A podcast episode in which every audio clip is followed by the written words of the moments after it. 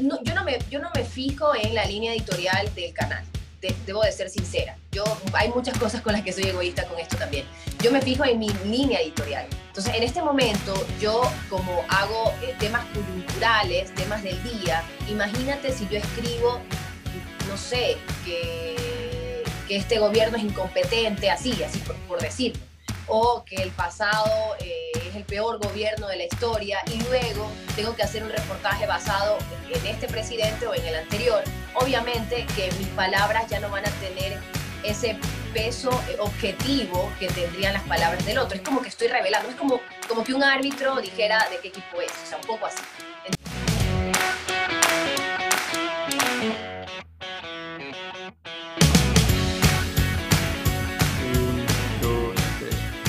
De Network S, episodio número 15. Muchas gracias por estar con nosotros. Soy Mario Larrea y con Eduardo Molestina conversamos con Dayana Monroy. Dayana es periodista de investigación, reportera y presentadora de noticias en Teleamazonas.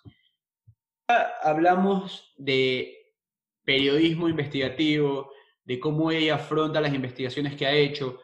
Últimamente ha sacado a la luz muchísima corrupción en el sistema de salud pública del país hay personas presas por esto. Entonces ella nos explica la responsabilidad que tiene el ser periodista y estar causando consecuencias reales por medio de sus investigaciones. Me pareció increíble, la verdad es que se aprendió muchísimo y espero que la disfruten. Eduardo, ¿qué tal? ¿Qué te pareció la entrevista? Hola Mario, ¿cómo estás? Primero que todo le mando un saludo a todos los que nos están escuchando. Eh, un poco lo que yo puedo rescatar de, lo que hemos conversado hoy día con Dayana es eh, es su dedicación por el periodismo. Realmente es algo que nos hace entender cómo un periodista tiene que dedicar gran parte de su tiempo, años y años en una investigación, lo cual la puede comprometer tanto a ella, a su reputación y a la reputación del canal. Pero Diana no se ha dado por vencida, eh, no, no, nos enseña un poco acerca de, la honestidad también, porque la periodista el periodismo al final del día es lo que nosotros los habitantes necesitamos para entender cómo qué es lo que está pasando en el país. Entonces, eh, eso es un poco lo que yo puedo rescatar, me pareció espectacular. Eh, a todos los que nos están escuchando, no se olviden de seguirnos en las redes sociales, estamos subiendo contenido muy, muy bueno acerca de nuestros invitados y todos los temas que estamos conversando. Estamos en las plataformas de Spotify, Apple Podcast y Anchor para que nos puedan escuchar. Por favor, déjenos sus cinco estrellas, sus comentarios y compártanos con todos sus conocidos para hacer cada vez más grande este network. A continuación los vamos con esta interesante conversación con Diana Monroy.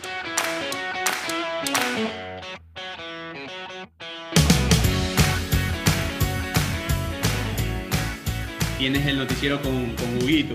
Con, Hugo, sí, eh, Lo, Llamamos el, lo llamamos el otro día para, para que nos dé tu número y todo, y se portó muy, muy, muy bien con eso.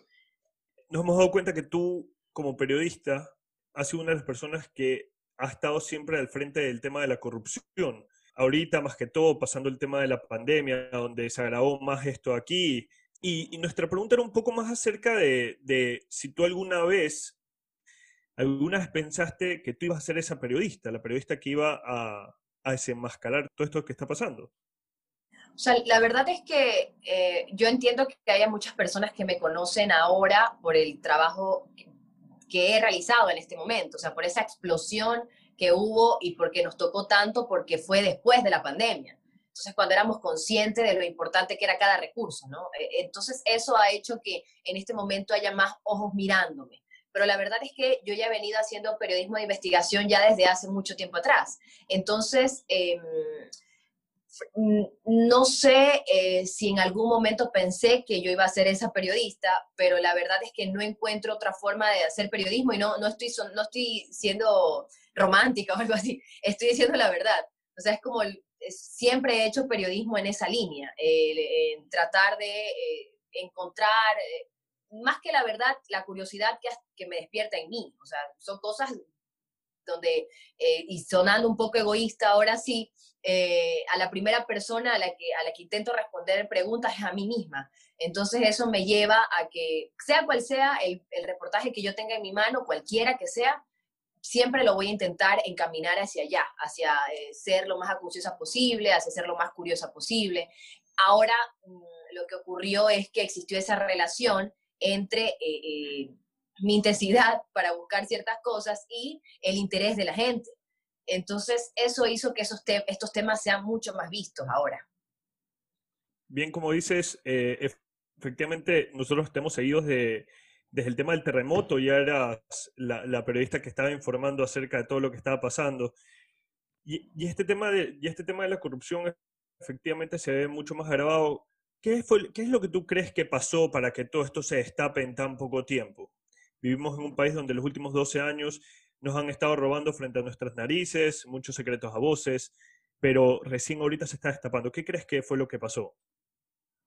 En el tema particular de los hospitales, eh, yo creo que si no, no se hubiera dado la pandemia, si no se hubiera dado la pandemia, no nos hubiéramos enterado. A veces las personas creen que gracias a la pandemia se hicieron estas compras en emergencia sin un proceso adecuado y, eh, y la pandemia motivó a que, estemos hablando en este momento de estos robos descarados, pero no. Yo tengo otra lectura. Yo creo que gracias a la pandemia nos enteramos de esto. ¿Por qué? Porque la pandemia hizo que estemos más sensibles ante estos hechos, ¿no? Estoy completamente segura de si esto hubiera explotado antes de ese momento tenso donde cada uno de nosotros teníamos a, a un familiar enfermo y no teníamos dónde llevarlo a atender, si esto hubiera ocurrido antes, pues eh, quizá la reacción de los ciudadanos hubiera sido otra. Entonces yo eh, lo que hago ahí es eh, más bien agradecer a la pandemia por, por eso, ¿no? Por permitir que esto se destape y que tenga esa connotación que ha tenido. Y de allí el por qué eh, se ha realizado esta, estos robos descarados, como decías tú. Bueno, yo, yo no lo, lo resumiría en solo los últimos años. Para mí esto ha ocurrido siempre, de distintas formas, con, con distintas estructuras. Y en algunas, en algunas ocasiones, en este momento se está hablando incluso de reparto de los hospitales, hemos escuchado cómo, cómo hay un asambleísta que está en, está en prisión y otro que está prófugo, precisamente relacionado con esto. Entonces también debemos entender, y creo que las personas ahora sí están entendiendo, que quizás algunas de estas eh, negociaciones bajo la mesa, donde hay eh, dinero, grandes cantidades de dinero entregadas a proveedores o viceversa, muchas de esas se realizan eh, no solamente con el conocimiento de los bandos medios, sino en algunos casos también con un nivel eh, jerárquico superior que conoce lo que está pasando y que mm, simplemente lo deja pasar como parte del sistema. Eh, y, ese, y esos grupos grandes y grupos de poder de los que estamos hablando en esta, esta estructura que ya viene desde hace muchísimo tiempo, como, como lo decía Eduardo, porque, y tú te enfrentas a ellos. ¿Qué es para ti como periodista sentarte a increpar con bases y con datos a personas tan poderosas. O sea, para mí es divertidísimo, la verdad. No me esperaba eso.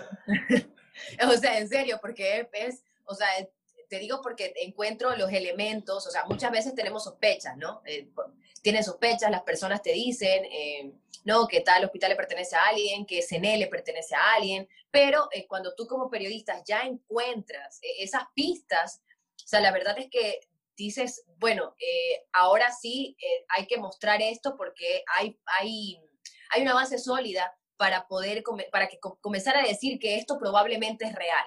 Entonces, bueno, digo divertidísimo por, por, por, ser graciosa, pero la verdad es que, es que sí es interesante porque, porque como periodista estás cerrando tu círculo de investigación. Entonces, sí es interesante porque el trabajo que has tenido durante meses ya por fin se podría comenzar a cerrar, ¿no? Porque para esto se necesita eh, meses de búsqueda, conversar con una persona, con otra, que haya personas que se atrevan a decirlo ante cámaras que algo está pasando. Entonces, todo ese proceso es un trabajo intenso, no solo mío, es un trabajo de todo el equipo. Entonces, la verdad es que cuando ya eh, logramos em, encontrar una línea o logramos encontrar, lograr que ese, que ese círculo se cierre si hay una satisfacción, pero no porque se vaya a castigar a alguien, sino más bien porque entiendes o, o crees o, o, al menos durante minutos piensas que probablemente ese dinero ya no va a ir a los bolsillos de terceras personas, sino que probablemente va a ir a los, hacia los ciudadanos, ¿no? Aunque bueno, luego ya la historia judicial es otra historia y también el tema de si recuperamos o no el dinero también es otra cosa, ¿no?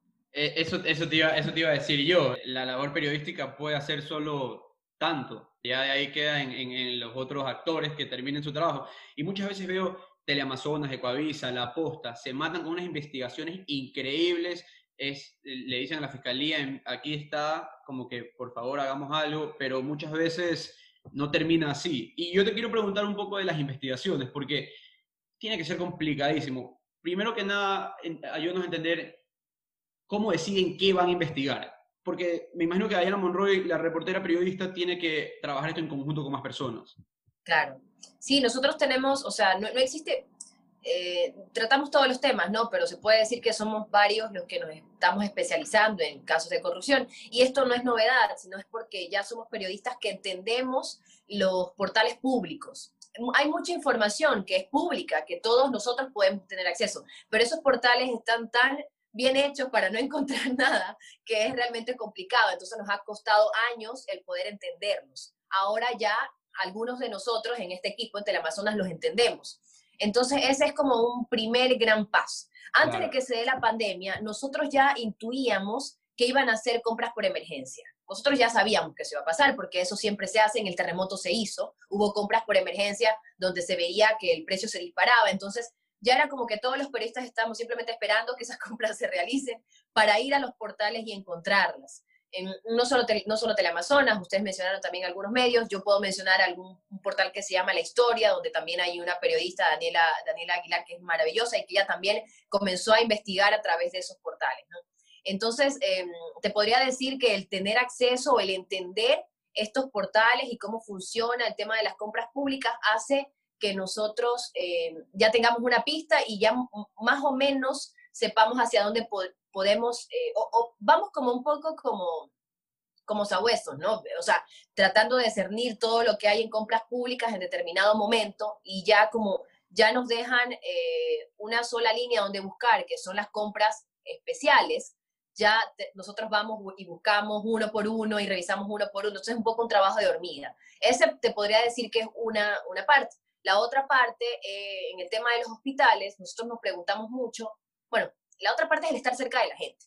La gente te dice, o sea, la gente te va diciendo, así sean cosas, al principio son eh, simples rumores, pero de ahí tú coges para seguir investigando, ¿no? Y, y luego, ¿cómo, ¿cómo seguimos tratando de llegar a las personas que están cerca de esos grupos? Muchas personas son testigos de, de los casos de corrupción, pero no son corruptas y no quieren serlo.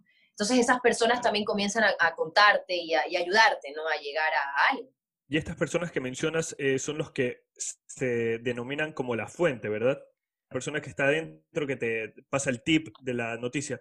¿Cómo tú haces para discernir si es que esa persona te está diciendo una noticia que es veraz o algo que podría de alguna manera eh, hacerte investigar otra cosa y dejar de lado lo que realmente está pasando, como eh, de alguna manera distraerte de la investigación, ¿correcto? O sea, obviamente que como periodistas, yo como periodista dudo de todo, o sea, yo intento dudar de todo, pero a la vez eh, eh, los años de experiencia me, me, hacen entender que es poco probable que una persona quiera meterse en problemas con un periodista dándote información falsa, a cuenta de qué, qué ganaría, ¿no? lo único que ganaría es que tú te fijes en esa persona. Ganaría pero eh, el hecho de fijarte en esa persona hace que no te fijes en lo que realmente está pasando.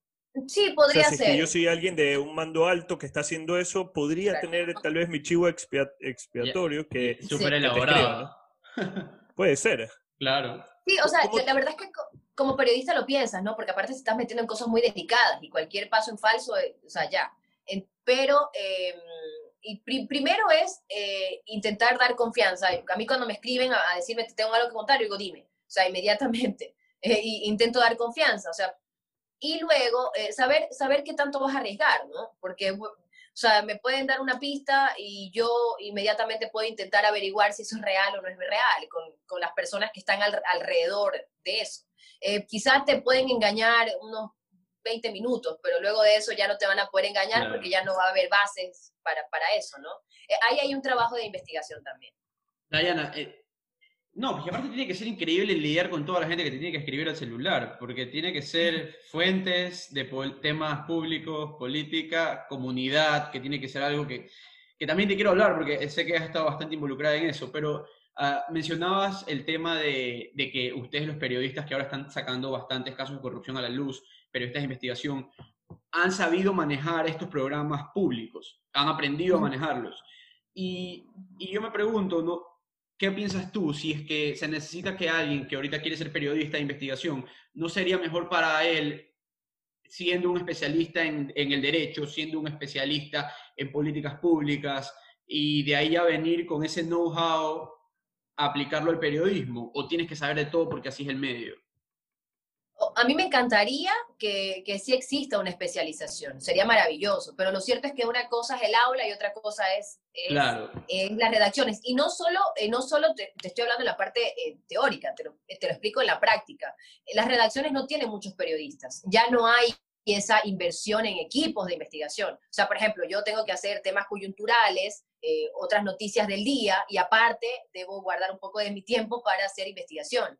Entonces, eh, imagínate, si ni siquiera en las redacciones hay, eh, es complicado que ya lo pidas desde la universidad. Yo creo que sí debería haber. O sea, imagínate, a mí me hubiera, me, ahorrado cuatro años de mi vida entendiendo el portal de compras públicas si es que existiera eso, sí debería existir. Pero hay también otra variante, que los portales los cambian generalmente. O sea, siempre hay modificaciones en los portales. A veces entras y te encuentras con otra cosa.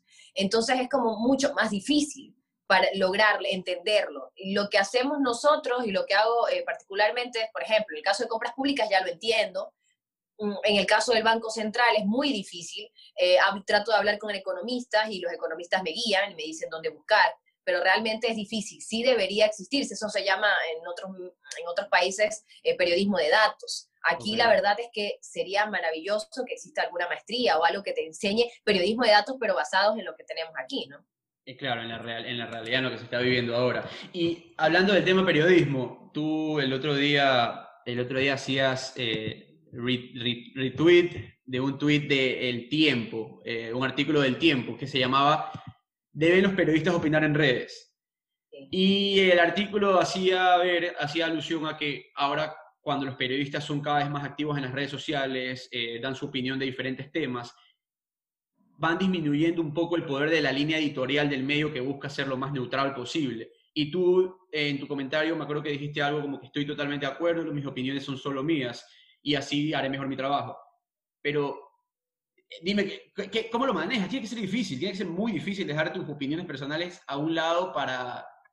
O sea, yo, por lo obviamente, como no soy periodista, lo veo de esa manera, no sé tú qué opinarás, pero me sorprende. Para mantener, para mantener la línea del canal. Claro, ¿cuál es la línea fina que tienes que mantener tú como Diana Monroy en tu vida personal y, profesional? Sí. O sea, primero les agradezco por la pregunta, porque la verdad un tweet no te, no te, no te permite explicarte completamente, ¿no? Entonces, gracias por eso. Em, yo, no, yo, no me, yo no me fijo en la línea editorial del canal. Debo de ser sincera. Yo, hay muchas cosas con las que soy egoísta con esto también. Yo me fijo en mi línea editorial. Entonces, en este momento, yo como hago eh, temas coyunturales, temas del día, imagínate si yo escribo, no sé, que, que este gobierno es incompetente, así, así por, decirlo, o que el pasado eh, es el peor gobierno de la historia, y luego tengo que hacer un reportaje basado en este presidente o en el anterior. Obviamente que mis palabras ya no van a tener ese peso eh, objetivo que tendrían las palabras del otro. Es como que estoy revelando, es como, como que un árbitro dijera de qué equipo es, o sea, un poco así. Entonces yo la verdad es que intento no hacerlo en esas, en esas circunstancias, porque yo siento que la calidad de mi información baja. O sea, porque la gente va a decir, mira, esta chica es, no sé, leninista, lacista, lo que sea. Entonces la, la calidad de mi información va a bajar y no, o sea, siento que estoy protegiéndome estoy haciéndome el trabajo más fácil, o sea, estoy intentando borrar cualquier tipo de sesgo que se pueda creer que exista en mi reportaje, precisamente haciendo eso. Eh, y, pero hay que diferenciar también, ¿no?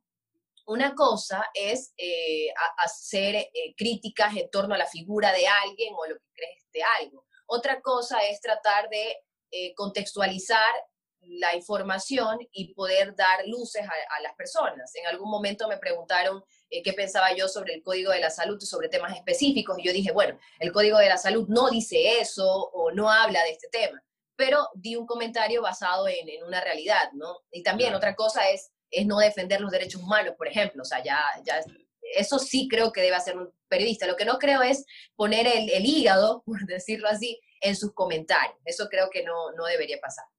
No, y, por eso te digo, esa es la línea, la línea bastante fina que tienes que saber manejar.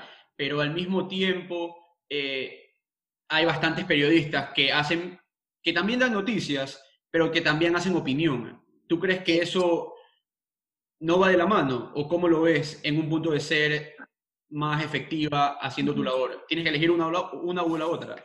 O sea, no, yo creo que si tú ya te presentas como un periodista de opinión, yo no me he presentado como una periodista de opinión, por ejemplo, pero si tú ya te presentas como un periodista de opinión, es distinto porque ya las personas van a saber que lo que tú estás diciendo es opinión. Obviamente que vas a tener esos conflictos en ciertos temas donde ya has opinado, ¿no? Va, a ser complicado para, para, para, esta persona.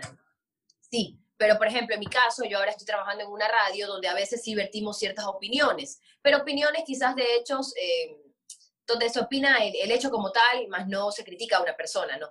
Aunque ahí yo ya me he visto en medio del conflicto, pero al final del día son los riesgos que yo acepté eh, al aceptar ese trabajo también. Es difícil, es muy difícil, o sea, es sumamente complicado, pero yo creo que los periodistas debemos guardarnos ciertas cosas. O sea, no ir a decirlo todo con, con la tensión del momento, sino es relajarnos y guardar ciertas cosas. Hay gente que opina y sí eh, opina con toda la furia del mundo y creo que eso le podría, eh, le podría jugar mal, no al medio, sino al mismo periodista. Cuéntame esa, esa experiencia de la radio, Diana Monroy en radio, porque hay dos grandes cambios. Nosotros, por ejemplo, en el podcast no usamos, no subimos el video. Entonces, claro, solo nuestra voz, eh, la presión no está ahí de que te vean por la cámara o lo que sea. Bueno, ahorita estamos uh. tratando de hacer un video de un minuto, así que... De un minuto, pero poco a poco. Diana, en cambio, te ven en la tele, tienes que gesticular y la gente te está mirando todo el tiempo que estás hablando o estás locutando el reportaje, están viendo una imagen. En, el, en, el, en, en la radio eres tú y tus pensamientos? ¿Cuál es, esa, cuál es ese cambio? Es distinto, la verdad es que es distinto y yo me, me, me, relajo mucho en la radio, me relajo tanto que a veces siento que no hay palabras que no pronuncio bien, o sea, porque me relajo, o sea, es como un sitio donde me relajo, acá tengo un guion siempre, generalmente tengo un guion que ya he escrito yo, ¿no? En, en la televisión. Entonces, esa, esa es la, la diferencia, me relajo mucho más eh, eh, tenemos espacios donde no solamente damos noticias, sino que tratamos de explicar a la gente. Incluso hay un espacio donde eh, hay una persona que habla de canciones, entonces te puede preguntar cuál es tu canción favorita. Y la verdad es que a mí me ha costado, y yo lo he, lo he compartido con mis compañeros en la radio. Digo, a mí estos momentos que yo sé que están grabando y donde estoy un poco siendo otra persona que no he sido durante mucho tiempo en televisión, que es solo hablar sobre, o sea, no hablar sobre mí, hablar, hablar sobre otros. Me cuesta mucho hablar sobre mí, es como, a veces no tengo que decir, me preguntan, ¿cuál es tu música favorita? Y me quedo en blanco, así, completamente, te juro, completamente en blanco. Eh, pero es parte acostumbrada también a hablar de, de, otras personas. O sea, tu, toda tu profesión es hablar acerca de algo, de, de alguna noticia o de alguien más. Entonces a veces es difícil encontrar palabras para uno mismo. Sí, sí, sí. Es eh, sí, algo que no, que no, donde yo no soy la noticia, ¿no? Entonces sí, es difícil. Pero eso estoy aprendiendo en la radio. Me parece que es interesante también a, manejar mejor la voz, porque mm, eh, en la televisión como me ayuda con las gesticulaciones, quizás a veces no digo las palabras, las palabras y todas las letras que forman una palabra completa y las personas no se dan cuenta, pero en la radio yo me escucho y en la radio siento que a veces tengo ciertas complicaciones, entonces sí me estoy vigilando allí. Pero es lindo, o sea, es maravilloso. Es una libertad que quizás no se encuentre eh, en el canal por la forma y, la estructura de, las noticias, de los reportajes. y, basándome en ese mismo tema, e, es lógico que todo está eh, mudándose a formatos un poco más largos, a plataformas donde hay menos tiempo, donde hay más tiempo, mejor dicho, menos restricciones. ¿Te ves algún momento Diana Monroy dando el salto, plataforma digital o su podcast, eh, algo más de opinión quizás? No, o sea, por supuesto que sí, no sé si es de opinión, pero quizás sí de, de información eh, explicativa. A mí me, me, encanta, me encanta ese feedback que yo tengo con las personas explicando. Ahora lo juego con eso en, en, mi Instagram. La verdad es que he aprendido a conocer a las personas a través de mi Instagram. En su momento como yo hago temas que son duros, a veces difíciles de digerir, o sea, investigaciones que son densas, yo pensaba que a las personas en esa plataforma no les gustaba, que les iba a aburrir. Pero eh, conforme he ido subiendo cierta información, he visto que, que, sí, o sea, que hay una interacción con, la gente. Entonces sí lo quisiera hacer, ahora no lo hago por tiempo, me encantaría, o sea, yo estaría feliz de hacerlo. El, tiempo sí me consume, entonces eh, no he podido hacerlo, pero por tiempo. Tú mencionas eso lo del tiempo, y yo te quiero preguntar un poco a ti, eh, porque uno de los objetivos de nosotros aquí en el podcast es obviamente entender cuáles son las acciones de nuestros invitados. Eh, ¿Cómo es un día de Diana Monroy? ¿Cómo manejas tu tiempo tanto en lo laboral como en lo personal? Y en un, en un mundo donde tu investigación no dura pues dos horas frente a una computadora, sino pueden durar meses, años, que tienes que dedicar tu día, eh, contestar teléfonos a las 12 de la noche, reunirte tarde con gente que te está pasando alguna información. ¿Cómo manejas eso que está ahí?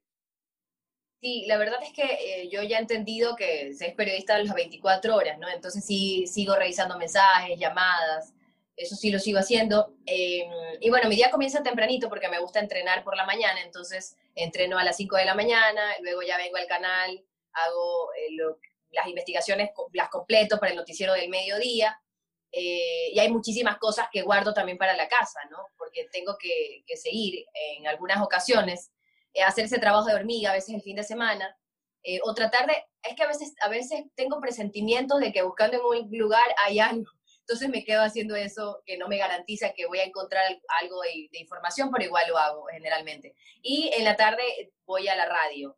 La verdad es que sí, a veces últimamente Está Hugazo, el gran Hugo Quintana. Ahí está Hugo. Últimamente, em, eh, sí intento dejar también tiempo para mí, ¿no? Bueno, lo, que se puede, porque a veces sí es... es tiene que ser complicado. Eh, sí, es complicado.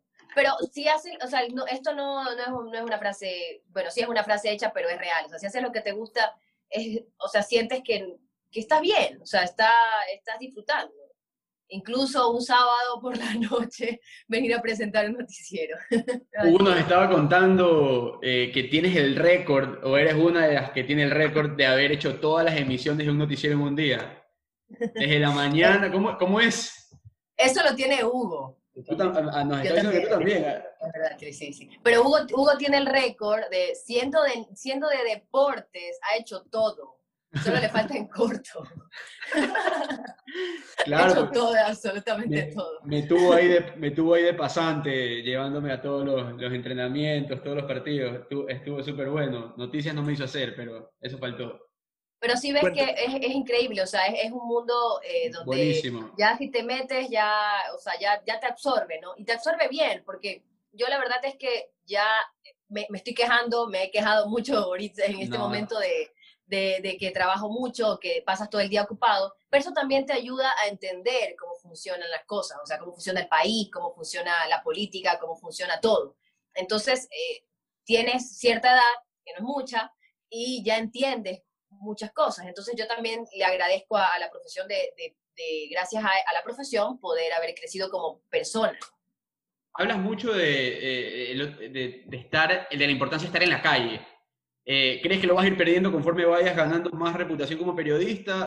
Es un riesgo, o sea, es un riesgo, pero por supuesto que sí. Yo ahora paso menos en la calle que antes. O sea, claro que es un riesgo. Pero eh, ahí está también tu, tu ímpetu de entenderlo. O sea, yo me lo repito mucho para, para, para que siempre me quede claro y para incluso cuando no haya posibilidad de ir en la, a la calle, yo solicitarlo. O sea, yo pedirle a mi jefe, decirle, quiero hacer un reportaje afuera. O sea, no, no solamente en la calle aquí en Guayaquil, sino irme a otro, a otro cantón o a otra provincia. O sea, porque yo creo que eso es fundamental. O sea, e, esa, esa cercanía eh, con las personas te hacen que no vivas en una burbuja. Porque quizás aquí en la redacción o metido en tus temas de investigación, puedes vivir en una burbuja bastante pequeña sin entender realmente qué es lo que piensan las personas, ¿no? yo creo que eso es fundamental. Pero sí, respondiendo a tu pregunta, sí creo que conforme vas ascendiendo, en lo que corresponde a televisión, probablemente te alejas un poco, un poco de la calle.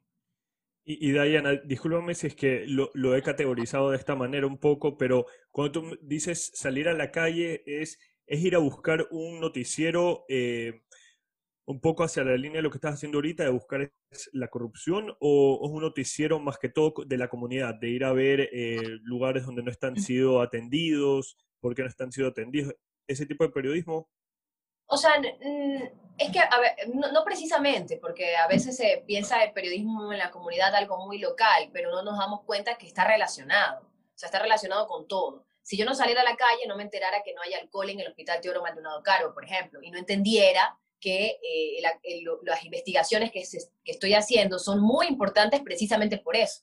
Quizá me quedaría mi burbuja pensando que, ah, mi investigación es importante porque, eh, no sé, me, me creo la super investigadora, pero no, realmente es porque hay algo más detrás. O sea, y no es enfrancarte con una persona a quien se está acusando por los casos de corrupción, sino más bien entender que eso ocasiona muchos problemas. Algo, algo que estamos hablando con Mario, eh, en verdad hemos discutido con Mario hace muchísimos meses y seguimos discutiéndolo, es que, y te, lo quiero hacer, y te quiero hacer esta pregunta a ti, Diana. Mario mencionaba antes que tú como periodista tienes que llegar hasta cierto límite, que es el cual exponer la verdad. Tú vas y le cuentas y nos cuentas a todos nosotros, en realidad, las personas que no sabemos qué es lo que está pasando. Pero ese no es el fin. El fin es que eventualmente alguien haga justicia y tome acciones legales, judiciales, etcétera, con esa persona. Sabemos que nuestro, que nuestro sistema judicial de Ecuador es pésimo. ¿Por qué? Porque yo lo puedo decir, he visto noticias en las que un juez decide sacar a este, al líder de los choneros de la cárcel, a este Daniel Salcedo, creo que lo han mandado como Daniel Salcedo, creo que es, lo han mandado tres veces al, al, al hospital, y nosotros seguimos aquí sin poder hacer nada pero ustedes los periodistas que se sacan la madre por, eh, por, investigar, que dedican años en una sola investigación, que a veces eso ni siquiera termina de, logra llegar a su fin. ¿Cuál es tu opinión, si la puedes dar aquí, acerca del sistema judicial de nosotros o qué es lo que debería pasar? ¿Por qué no exponemos a estos jueces corruptos de la misma forma que exponemos al ladrón o, al, o a la familia que ha mantenido una mafia en Ecuador? ¿Por qué no se lo hace así?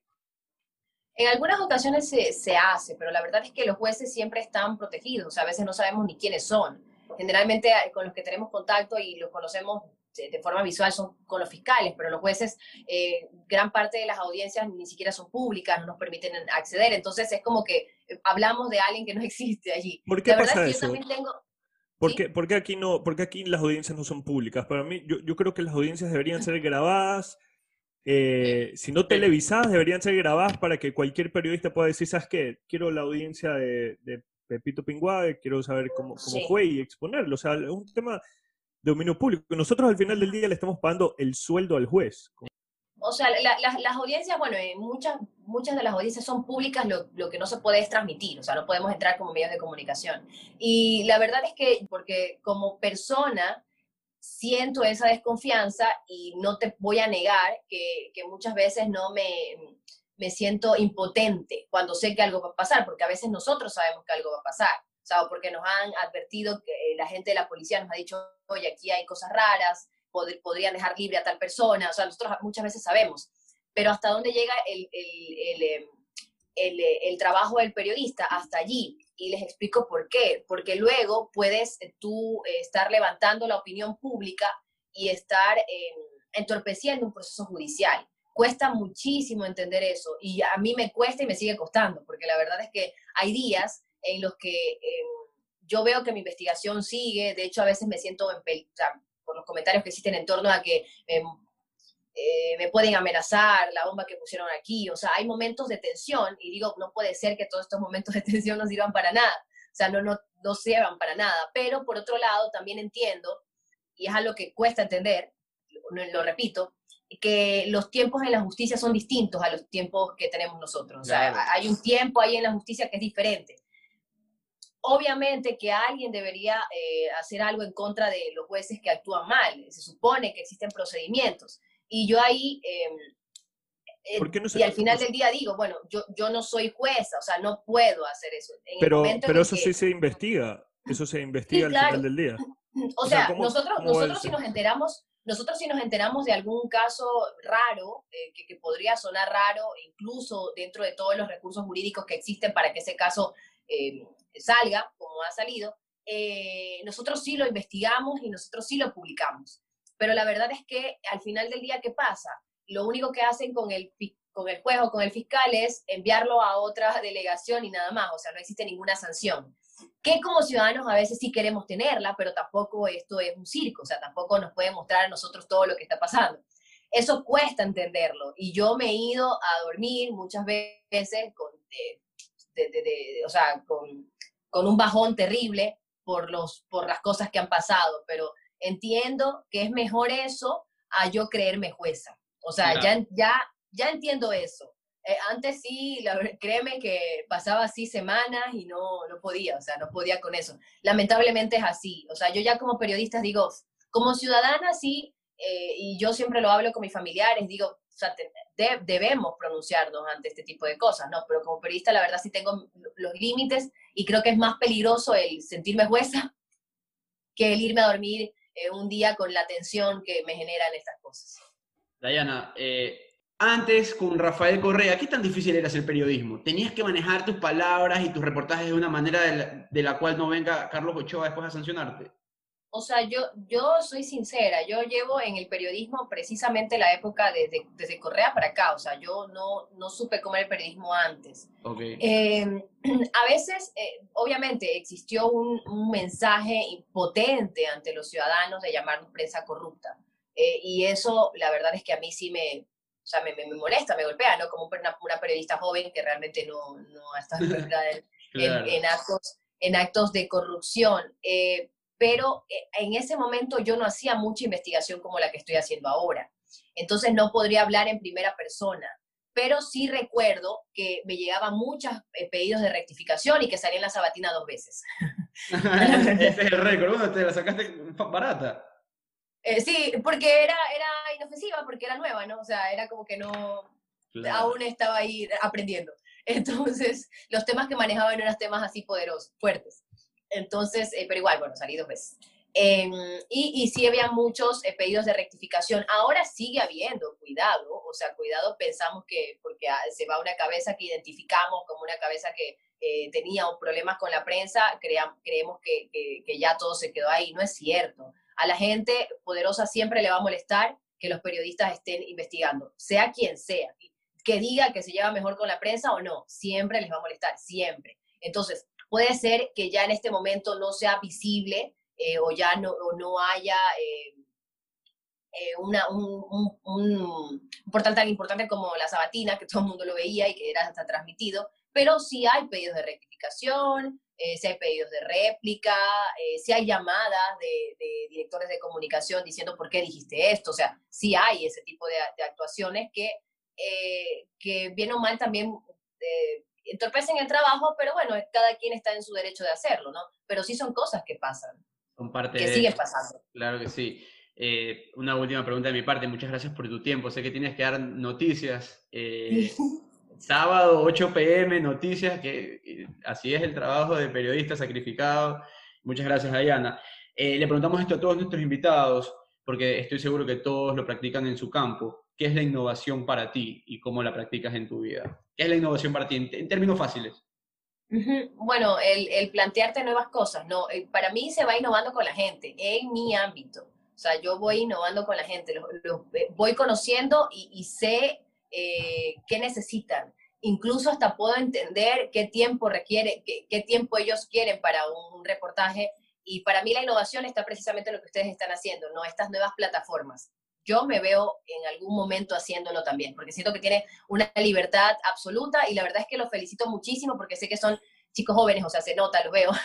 y, me encanta que, que, estén abriendo estos espacios, ¿no? Porque son espacios interesantes que se necesitan y que eh, aunque ustedes no lo crean, eh, nos meten ese bicho a nosotros también, que quizás estamos en los medios de comunicación tradicionales, porque decimos, bueno, qué, interesante, ¿por qué no hacer algo así también? Que ya se está haciendo en, nuestro país. Así que gracias por eso también. Deberías. Bienvenida. Y, si, es que lo haces, esperamos ser invitados tuyos también. Claro, obviamente, obviamente que... Gracias por tu tiempo. Em, nosotros terminamos con estas dos preguntas rápidas. Eh, nos gustaría que nos recomiendes eh, dos libros Ah, para todos los que nos están escuchando. Y dos, eh, me gustaría, en esta me, la voy a robar yo, eh, me gustaría que le des alguna recomendación a una persona que está estudiando periodismo en este momento. Ya, bueno, eh, comienzo con lo primero, dos libros. El primero es Aura de, de, Carlos Fuentes, que me encanta, es un libro que me envolvió y la verdad es que me, me fascina. Y otro libro que la verdad es que no tiene nombre porque es una recopilación, una recopilación de, de, testimonios que ha dado Leila Guerreiro, que es una, que es una periodista argentina, cronista, eh, que es una, una cronista, em, y, es una recuperación de, de, todas, de todas las declaraciones que ha dado ella sobre, em, sobre periodismo, precisamente, sobre cómo hacer buen periodismo. ¿Tiene algún nombre? Ese libro también. ¿Tiene algún eh, nombre ese, ese? No, es, que, es, una recopilación de, de sus... Ah, ahora, ahora editorial no le, no le, ha puesto nombre. Eh, o no lo recuerdo yo. Este, y aparte, eh, también, bueno, para, para los chicos que están estudiando periodismo, que, que respeten esto. O sea, yo siempre digo que amen esto, pero eh, para ponerlo un poco más claro, el respeto. Si amas algo, lo respetas, ¿no? Entonces, si respetas algo completamente, nada te va a distraer y te va a confundir entre qué es bueno y qué es malo dónde están los excesos, ¿no? Y respetar también a las personas que te cuentan las historias. No creerte tú el importante por dar espacio a las personas para que te, por mostrar sus problemas, sino al revés. Y eso, la verdad es que va a hacer que vas a comenzar desde, abajo, eh, contando quizás pequeñas historias, y luego ya vas a tener la confianza de todos porque van a entender que su historia va a estar bien contada en tus manos. Entonces yo, para, para mí, creo que eso es lo que, lo que más me ha ayudado a, seguir. Bueno, pues Dayana, muchas gracias por, por, tu tiempo. Eh, ha sido un placer. Deseo muchos éxitos. No, a ustedes, muchísimas gracias por la invitación. Te, mandamos el episodio ahora que esté listo. Bien. Eh, un abrazo.